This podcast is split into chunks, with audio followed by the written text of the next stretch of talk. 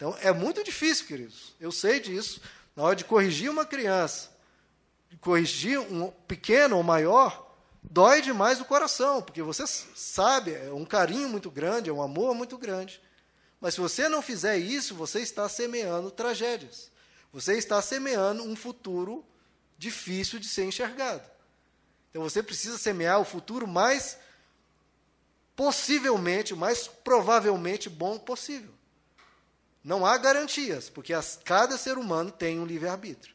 Mas você tem que tentar semear o máximo de possibilidade de sucesso e de caráter que for possível.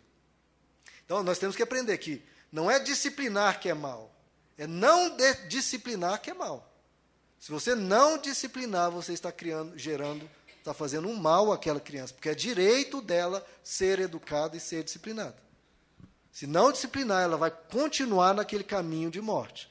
Como eu citei Provérbios, discipline o seu filho, porque nisso há esperança e diz: não queira para ele a morte. Provérbios 23 diz: não evite disciplinar a criança, corrija você mesmo, e assim a livrará da sepultura. No outro verso diz: a criança entregue a si mesma envergonha sua mãe.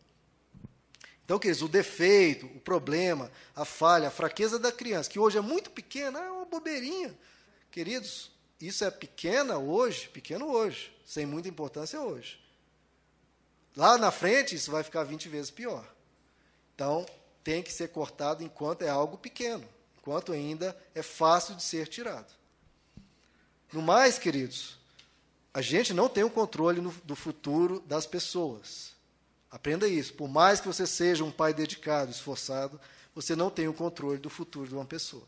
Porque cada um tem o livre-arbítrio. A gente tem que ter esse cuidado. Ah, a criança, o, filho da tal pessoa se tornou um ladrão, se tornou isso, se tornou aquilo. É porque não foi educado. Você não sabe. Você não sabe. Às vezes os pais foram excelentes, oraram, educaram, mas a criança, o filho, tem um livre-arbítrio. Todos nós somos responsáveis pelo nosso destino.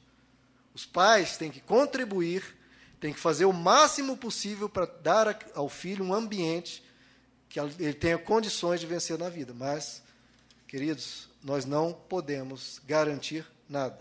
Cada um tem o seu livre-arbítrio. Temos que reconhecer que não temos o poder para deter tudo. Nós temos o poder para fazer muito bem. E fale, queridos, insista, ensina, ensine. Porque mesmo se o jovem ou a criança finja que não está ouvindo, o filho sempre ouve, queridos. Sempre ouve o pai e a mãe. Pode fingir que não, pode brigar, pode falar, ah, você não entende nada, você está muito longe de saber o que está acontecendo, você é de outra época. Né? Os filhos têm cada vez uma forma de se expressar, mas o filho está sempre ouvindo. Queridos. Nem para que seja para se dar mal lá na frente e dizer: meu pai e minha mãe estavam certos, eles se preocuparam comigo. E eu sei que neles eu tenho um porto seguro, eu posso voltar e aprender com eles a sabedoria que eu talvez não estava ouvindo antes. Então, queridos, vamos ficar de pé? Que bênção, né, queridos, que a gente tem a sabedoria das Escrituras para ensinar aos nossos filhos. Temos Deus pelo qual, por quem nós oramos e clamamos para que Deus guarde né, os nossos filhos. E se a gente fizer essas duas partes, o, no, o futuro das nossas crianças está muito bem encaminhado. Então não se esqueçam disso. Que é em casa que a criança aprende, aprende valores, aprende princípios, aprende educação, aprende comportamento. Não terceirize essa atividade, jamais.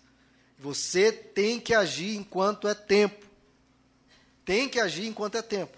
Clame por sabedoria diante de Deus, peça a Deus estratégias para a situação que estiver lidando, ou com a criança muito pequena, ou um pouco maior, ou um adolescente.